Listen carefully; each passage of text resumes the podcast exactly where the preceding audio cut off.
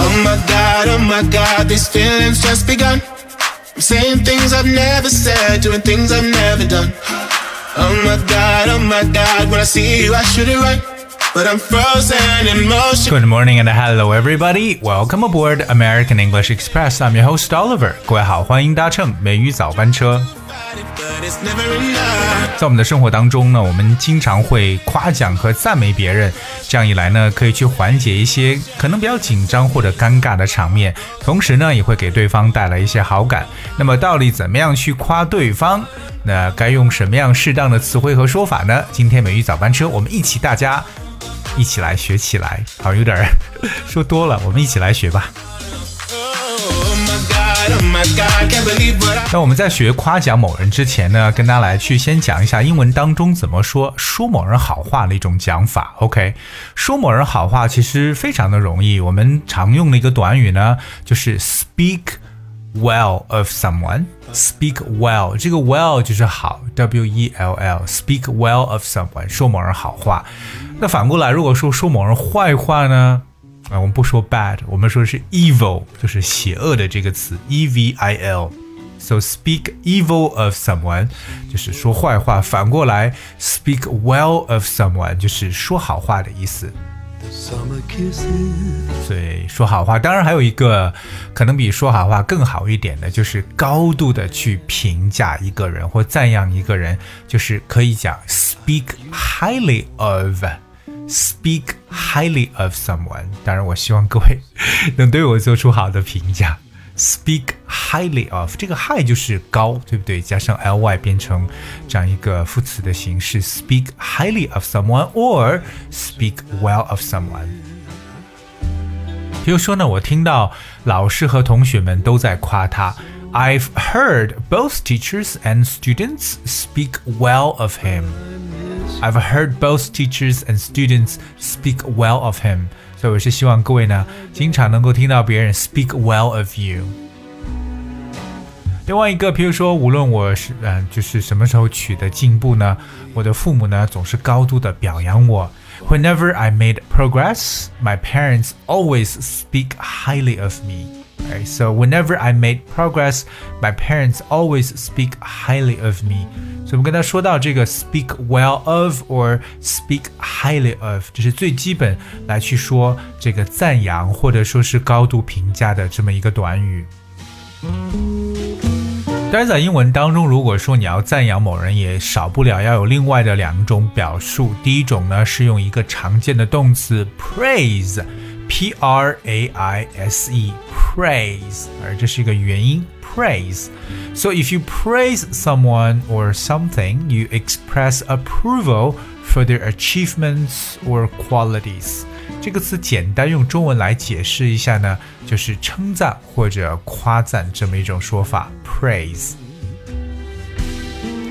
譬如说呢，表扬是一个很好的自信心的一个提升剂，对不对？Praise is a great confidence booster. Praise is a great confidence booster.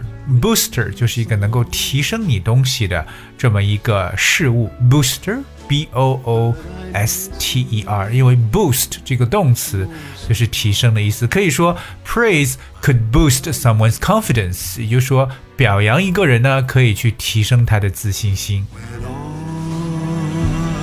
而就说到了这个常见的动词 praise，除此以外呢，其实还有一个词叫 compliment。只不过 compliment 既可以做名词，也可以做动词，就像 praise 一样。这个词 C O M P L I M E N T compliment. So a compliment is a polite remark that you make to someone to show that you like their appearance, appreciate their qualities, or approve of what they have done. 这个词 compliment，我们翻译成中文呢，可以理解为这种恭维话、好听的一些话，就可以说 compliment。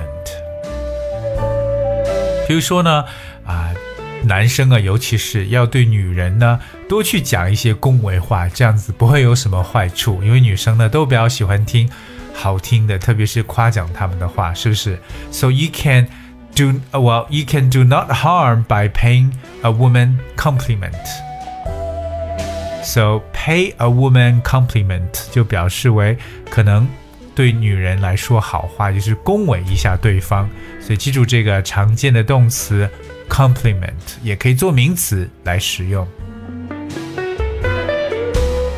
那么具体在夸人的时候，可以使用什么样的词汇呢？我觉得太多了，真的。我们今天的节目真的不一定跟大家去讲完，可是我讲几个比较常用的来夸奖别人的，重点都是一些形容词，大家学会去灵活的去换就可以了。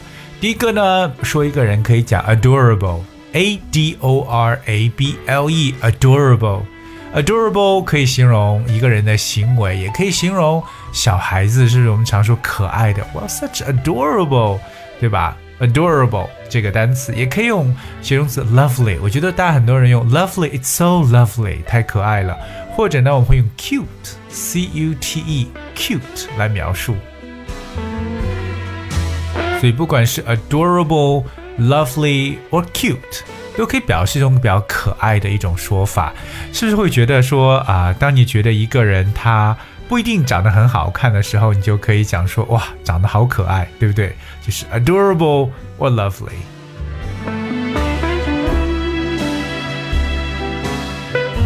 下面跟大家分享的这个词呢，是夸奖一个人很优雅的，这个词叫 elegant，elegant，OK。而 elegant 这个词，我相信很多人都认识，elegant，e l e g a n t，elegant，它的同义词呢可以使用 graceful，g r a c e f u l，就是特特别是啊想说到一个人的一些举止行为，你会觉得哇，very elegant，很优雅。好，接下来在口语当中，特别是美国口语中喜欢用的一个词叫 gorgeous，G O R G E O U S，gorgeous，有点容光焕发的或者很养眼的，so gorgeous，形容一个人美啊，可以使用 gorgeous，或者还可以使用两个 f 开始的形容词，一个是 fabulous，F A B U L O U S，fabulous，or 简单一点可以使用 fantastic。那么 fantastic，我相信是很多人应该都认识的了，right？所以记住这个单这几个说到很养眼或者说很好很好看的说法，we have gorgeous, fabulous and fantastic。特别是可能对一些人所出现这个新单词 fabulous 要认识，because if you describe something as fabulous, you're emphasizing that you like it a lot or think that it is very good fabulous，形容人也行，形容事物也可以。还有刚才还说的一个 fantastic。OK，so、if you say that something is fantastic, you're emphasizing that you think it is very good or that you like it a lot，就是你喜欢、认为很好，可以去赞赏使用的这几个形容词。另外，大家知道说一些人比较出众，我们会使用，比如说像简单一点的 excellent 这个词，特别注意啊。这个 excellent 它的重音在前，千万不要把它读错，因为发现有很多同学会把这个词读成 excellent，而 it's excellent or outstanding 这两个是比较常见的，对不对？outstanding。当然，你说有些人他不是说我一定要长得很好看，或者说这种外形很出色，可能他的头脑非常的机灵。这个时候，excuse me，这个时候呢，我们就可以说 like intelligent，intelligent。I N T E double L I G E N T，intelligent 就是很聪明、很机灵的。那简单一点，我们会用像 smart、clever 这样的词，表示一个人的才智，对不对？Or there's another word called brilliant，B R I double L I A N T，brilliant。So a brilliant person or idea or performance extremely clever or skillful，那表示呢 特别有才的一种说法，我们可以去赞扬别人这种头脑的时候可以去使用的。其实不管是外形，还是说一个人的智商，我们在去赞扬一个人的时候，或者说是行为，真的有特别多的形容词，我们可以去灵活使用的。就像我之前跟大家所说的，我们今天的节目真的不能够跟大家去讲所有的形容词，but there's tons of them out there，真的是有太多可以去选的。所以希望各位呢，不管是正式的英文的书写表达，还是口语中的这些形容词的表述呢，都要多多的去积累。 Yeah, these are my only. Alright, guys, that's what we have for today's show. 今天节目就到这里，最后呢，送上一首来自 Justin Bieber 的歌曲《Intentions》。And I hope you guys will enjoy and thank you so much for tuning. I'll be with you tomorrow.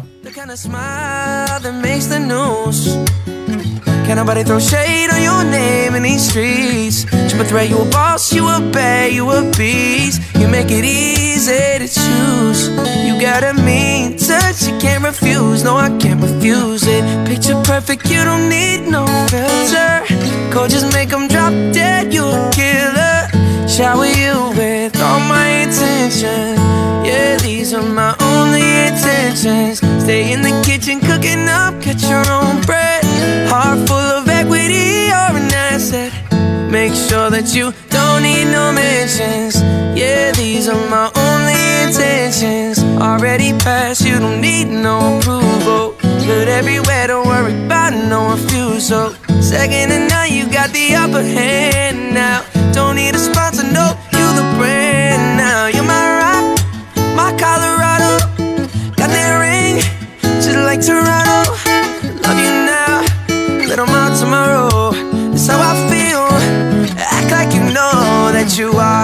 Perfect. You don't need no filter. Just make them drop dead. You a killer. Shower you with all my intentions. Yeah, these are my only intentions. Stay in the kitchen cooking up, get your own bread. Heart full of equity, you're an asset. Make sure that you don't need no mentions. Yeah, these are my only intentions.